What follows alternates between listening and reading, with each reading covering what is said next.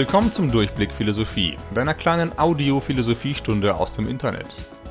Ich heiße Florian Krämer und führe dich in diesem Podcast durch den Stoff der Oberstufe in Nordrhein-Westfalen und gleichzeitig durch einige Fachgebiete der Philosophie. Das Fachgebiet, das wir im Moment durcharbeiten, heißt Ethik.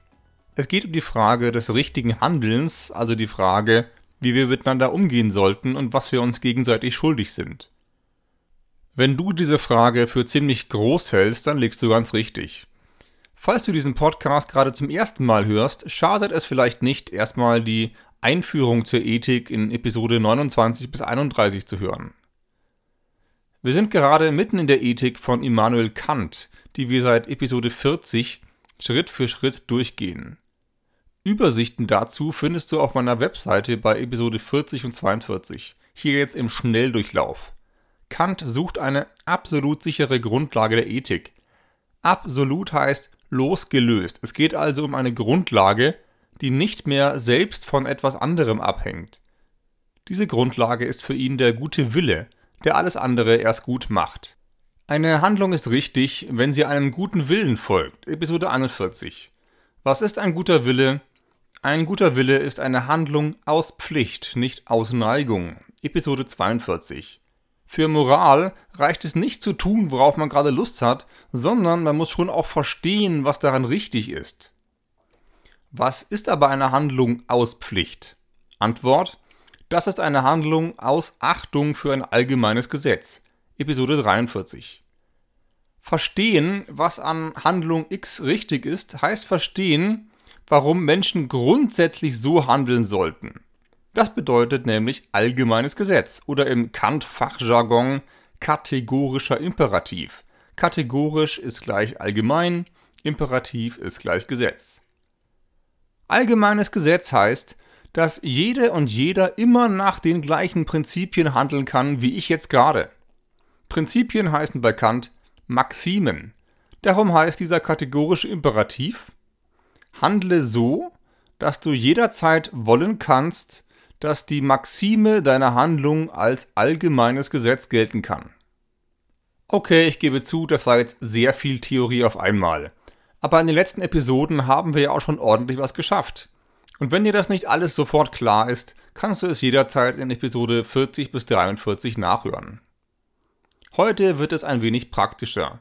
Es geht nämlich darum, wie man mit diesem kategorischen Imperativ überhaupt Entscheidungen fällen soll. Ein Beispiel, mit dem Kant selbst auch einsteigt, betrifft das Thema Versprechen.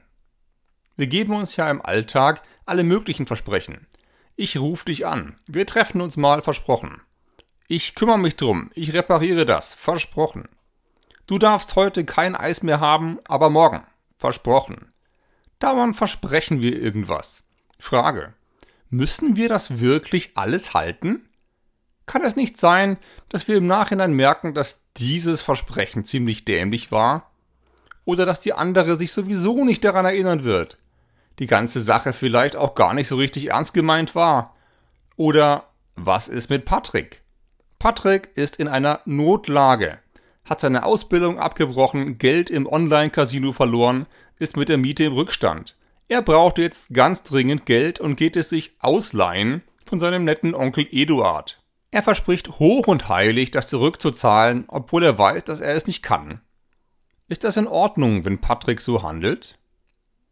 Menschlich gesehen hat Kant einiges Verständnis für Patrick.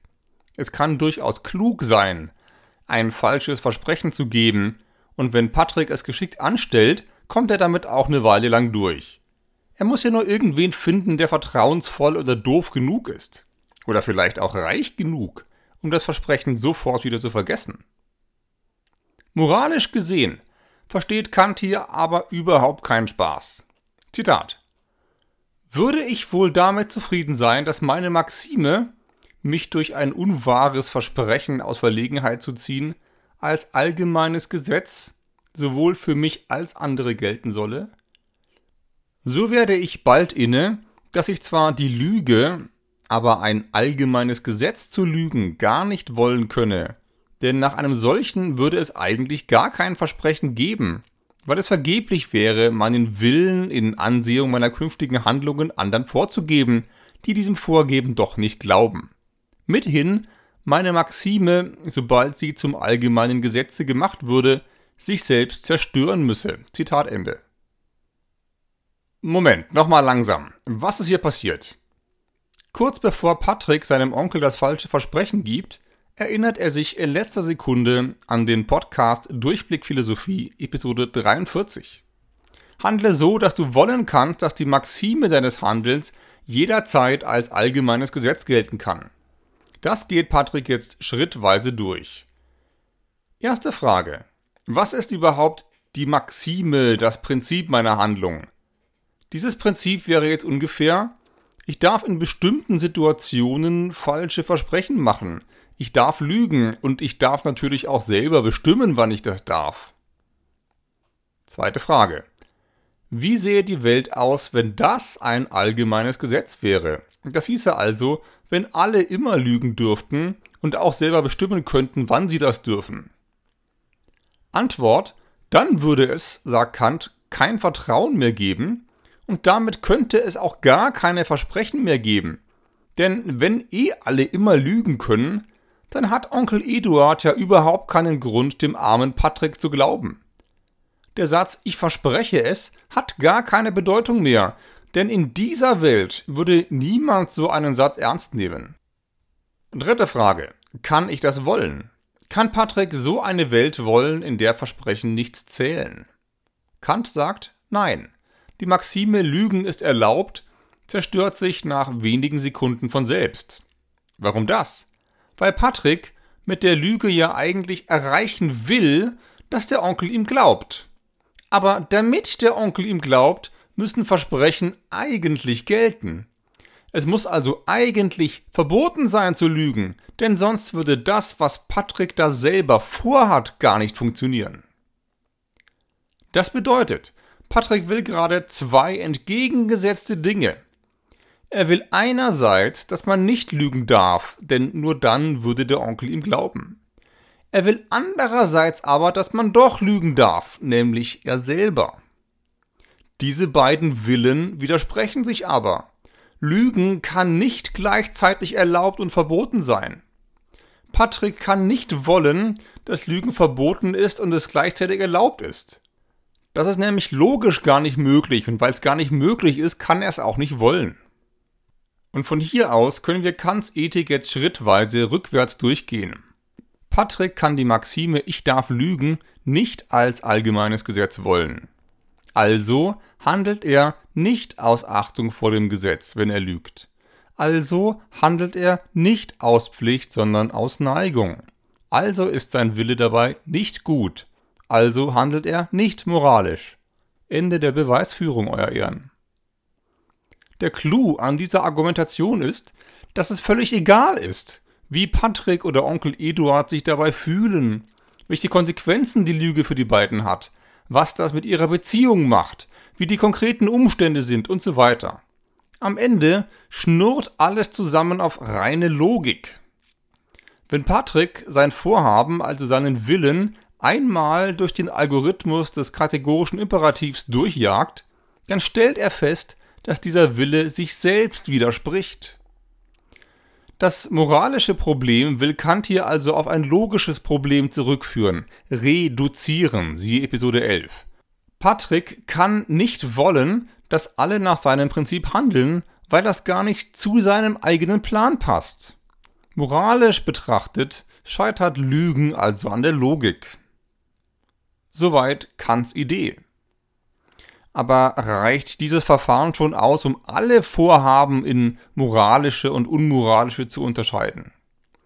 Könnte es nicht auch Maximen geben, die zwar nicht an der Logik scheitern, aber trotzdem unmoralisch sind? Die man zwar verallgemeinern kann, die aber trotzdem falsch sind? Kants Antwort lautet ja, auch das gibt es. Ein Beispiel dafür ist die Frage, ob wir anderen helfen sollten. Kant stellt sich dazu einen Menschen vor, nennen wir ihn Thorsten, dem alle anderen Leute einfach völlig egal sind, der nur sein eigenes Ding macht.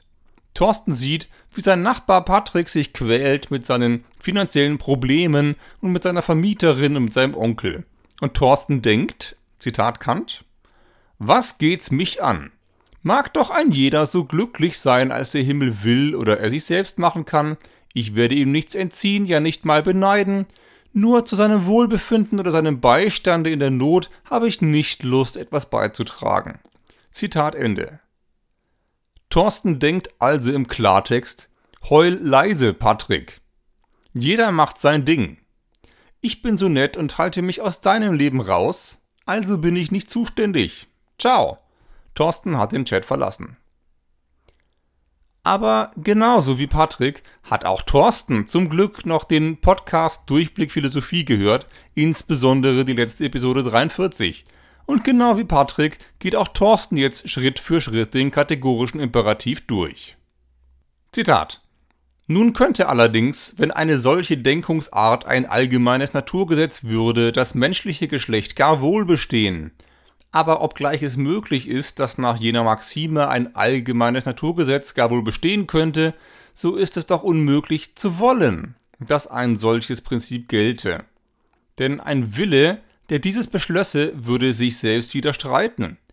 In dem der Fälle sich doch manche ereignen können, wo er anderer Liebe und Teilnehmung bedarf, und wo er durch ein solches aus seinem eigenen Willen entsprungenes Naturgesetz sich selbst alle Hoffnung des Beistandes den er sich wünscht, rauben würde. Zitat Ende. Wenn Thorsten den kategorischen Imperativ richtig anwendet, muss er Patrick anscheinend doch irgendwie helfen. Aber warum nochmal genau? Zurück zu Schritt 1. Was wäre Thorstens Maxime, also seine allgemeine Handlungsregel? Sie lautet, ich brauche anderen, die in Not sind, nicht zu helfen. Schritt 2. Wie sähe die Welt aus, wenn alle das machen dürften? Antwort, Vielleicht würde niemand jemals irgendwem helfen. Alle machen ihr eigenes Ding. Und dieses Ding ist vermutlich ziemlich kurz, weil man ganz alleine halt nicht sehr weit kommt, aber es wäre immer noch ihr eigenes Ding. Schritt 3. Kann ich das wollen? Hier gibt es einen Unterschied zu Patrick, der vorhin seinen Onkel anlügen wollte. Bei Patrick gab es ja einen logischen Widerspruch wenn alle lügen dürfen, hindert ihn genau das daran, seinen Onkel effektiv anzulügen, weil der ihm eh nicht glauben würde. Bei Thorsten ist das jetzt aber anders. Wenn niemand anderen helfen würde, würde Thorsten Patrick nicht helfen und umgekehrt würde Patrick Thorsten auch nicht helfen. Da gibt's aber jetzt keinen logischen Widerspruch mehr. Patricks Gleichgültigkeit, zu der es dann käme, hindert ja Thorsten nicht daran, selber gleichgültig zu sein. Im Gegenteil. Es ist durchaus logisch möglich, dass wir uns alle in Ruhe lassen und uns gegenseitig ungerührt dabei zuschauen, wie das Leben allen nacheinander unsanft in den Hintern tritt. Aber nochmal, kann ich das auch wollen? Kann Thorsten wirklich wollen, dass das so ist? Kant sagt, nein, kann er nicht. Wenn Thorsten vernünftig nachdenkt, dann kommt er auf Situationen, in denen er selber Hilfe braucht. Vielleicht braucht er niemals Geld, okay, aber er braucht jemanden, der sein Auto repariert, der ihm persönlich Tipps gibt und so weiter. Thorsten ist also selber jemand, der wahrscheinlich andere Hilfe braucht oder brauchen wird. Darum kann er eben nicht in einer Welt leben wollen, in der niemand jemals irgendjemandem hilft. Und darum scheitert auch seine Maxime am kategorischen Imperativ. An dieser Stelle gleich zwei Anmerkungen, um Missverständnisse zu vermeiden. Erstens. Es geht nicht darum, dass Thorsten für seine konkrete Hilfe irgendeine konkrete Gegenreaktion von jemandem erwartet, nach dem Motto, eine Hand wäscht die andere. Ich helfe, damit mir dann auch wirklich jemand hilft. Da würden wir ja wieder über Wirkungen, über einzelne Konsequenzen reden. Und das hat ja laut Kant alles nicht so viel mit Moral zu tun. Siehe Episode 41 bis 43. Es kann durchaus sein, dass Thorsten seinem Nachbarn hilft und der das sofort vergisst. Das ist vielleicht sogar der Normalfall. Es kann durchaus sein, dass er sich geradezu für andere den Arm abreißt und das am Ende trotzdem keine Sau interessiert. Es geht aber eben nicht darum, was Thorsten konkret davon hat, sondern es geht um seinen Willen. Siehe Episode 41.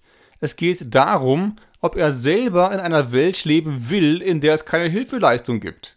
Und wenn er das nicht will und auch gar nicht wollen kann, dann muss er selber wollen, dass unsere Welt nicht so eine Welt ist. Einfach weil so eine Welt falsch wäre. Egal, ob er die Welt dadurch wirklich besser macht, er muss es zumindest wollen. Zweite Anmerkung. Könnte Thorsten nicht doch völlig abgebrüht sein? So richtig scheißegal abgebrüht?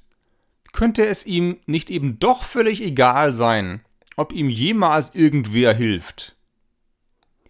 Wie so eine Art Kamikaze-Rambo auf Crystal Meth, der sein ganz eigenes Programm fährt, nach dem Motto Nach mir die Sinnflut. Jemand, der wirklich niemanden braucht und auch überhaupt kein Problem damit hat, dass er selber am Ende völlig im Eimer ist. Lassen wir uns auf diese Frage ruhig ein. Nehmen wir mal an, dass Thorsten so sein könnte. Das wäre für Kant aber wieder egal. Denn in dem Moment, wo Thorsten den kategorischen Imperativ durchgeht, ist er ja gerade nicht mehr dieses eine Thorsten-Individuum. Siehe dazu das Ende der letzten Episode 43. Wer ist also das Ich in der Frage, kann ich das wollen? Dieses Ich ist ja nicht mehr der eine Typ, der zufällig ich bin und dem zufällig wirklich alles wurscht ist. Bei diesem Ich käme es ja dann doch wieder auf die zufälligen Neigungen von einzelnen Leuten an. Und genau das müssen wir beim kategorischen Imperativ ja abziehen, siehe letzte Episode. Wenn dieser nihilistische Kamikaze Thorsten sich fragt, kann ich das wollen, dann muss er für Ich jedes andere vernünftige Wesen einsetzen können. Die Frage, kann ich das wollen, heißt eigentlich, kann jeder vernünftige Mensch das wollen, egal in welcher Situation. Und hier ist die Antwort dann doch nein. Selbst wenn ich, der Rambo-Thorsten, das wollen kann, das ganz allgemeine Ich aus dem kategorischen Imperativ kann das eben nicht wollen. So viel zur Klarstellung, jetzt zurück zur Hauptsache.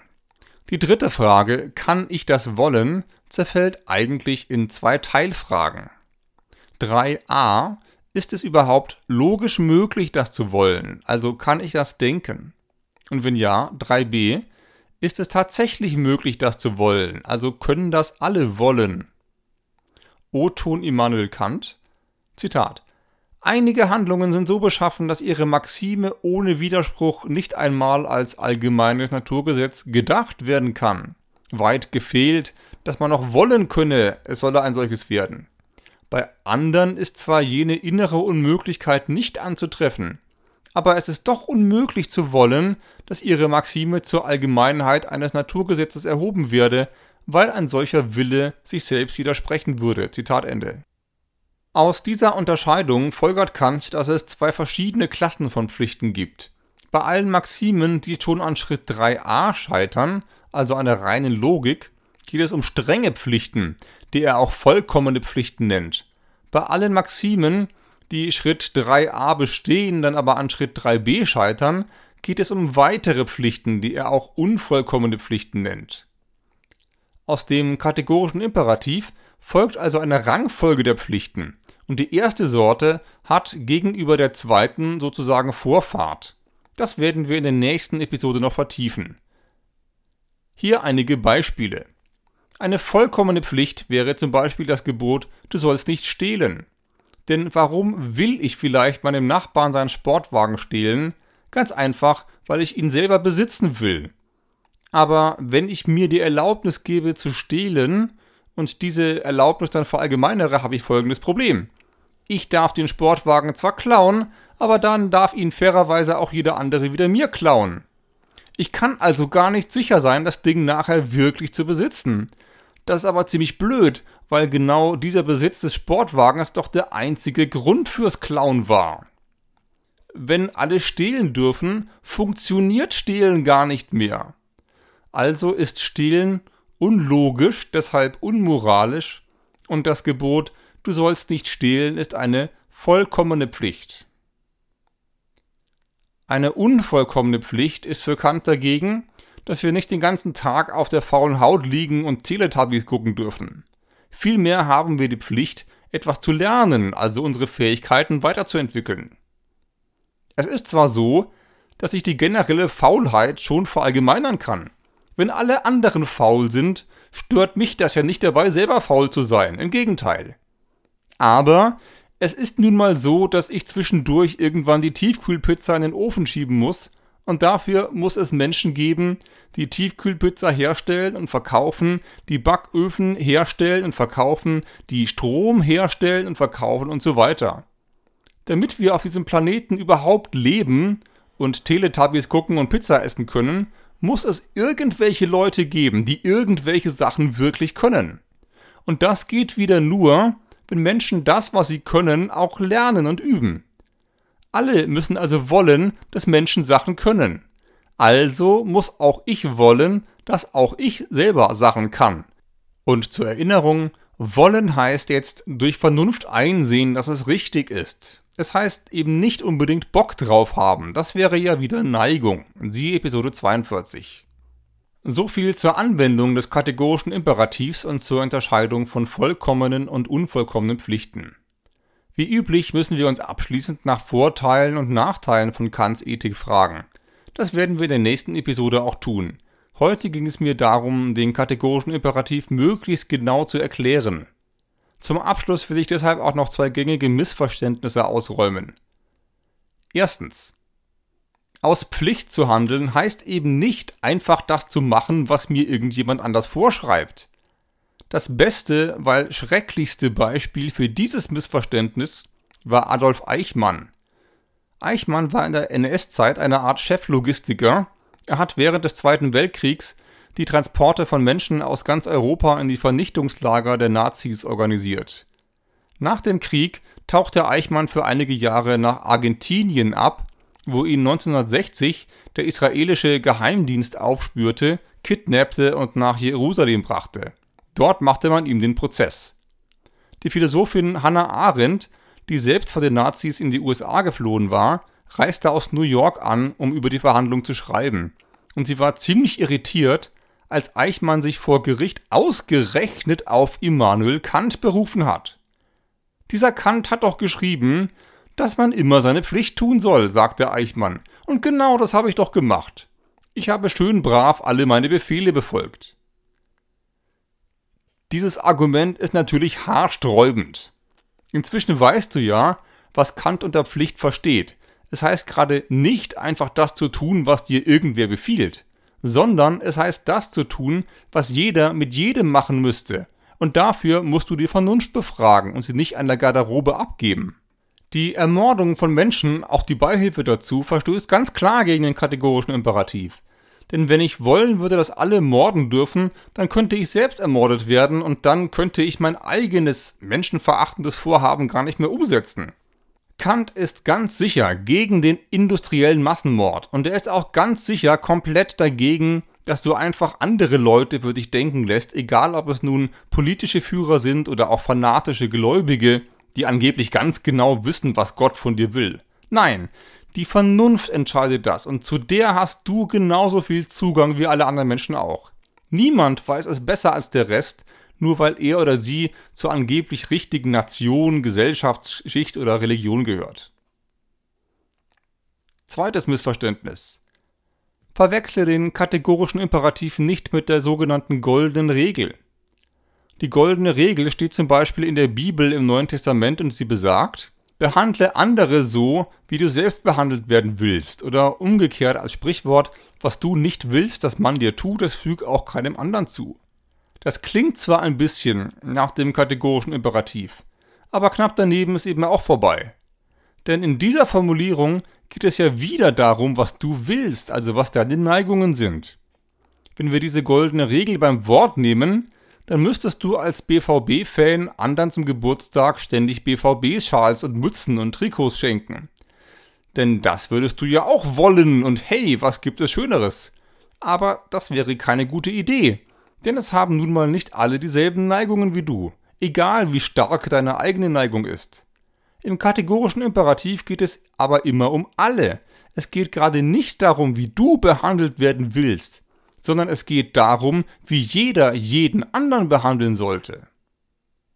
Du merkst, der kategorische Imperativ ist nicht nur ein schöner Merkspruch, sondern dahinter steht ein ziemlich sorgfältig durchdachtes Konzept, das man erstmal geistig verdauen muss. Aber funktioniert dieses Konzept auch immer?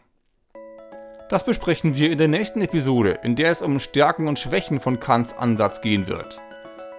Danach beschäftigen wir uns mit einem der wichtigsten Themen überhaupt, der Menschenwürde, zu der Kant auch sehr viel zu sagen hat. Auf meiner Webseite www.durchblick-philosophie.de findest du wie gesagt PDF-Übersichten zu den letzten Episoden, die dir helfen sollen, bei Kant den Überblick und natürlich auch den Durchblick zu behalten. Auch zur heutigen Episode werde ich noch eine Übersicht erstellen. Diese Dateien sind kostenlos und stehen unter einer offenen Creative Commons Lizenz. Außerdem verlinke ich ab sofort zu jeder Episode die Bücher und Quellen, auf die ich mich beziehe, zum selber nachlesen. Du wirst diese Links auf meiner Webseite und in den Show Notes zur jeweiligen Podcast-Episode finden. Unter der Rubrik Lesetipps habe ich außerdem einige Empfehlungen für Philosophie-Neugierige zusammengetragen. Die Liste wird ständig erweitert, vielleicht ist ja auch was für dich dabei. Und vielleicht willst du meinen Podcast ja weiterempfehlen oder mir 5 Sterne und eine nette Rezension bei iTunes dalassen. Ich würde mich freuen, aber unabhängig von allen Neigungen kannst du natürlich auch mit dem kategorischen Imperativ überprüfen, ob etwas dagegen spricht. Ich bin da ganz optimistisch. Wir hören uns, wenn du magst, in der nächsten Episode. Bis bald!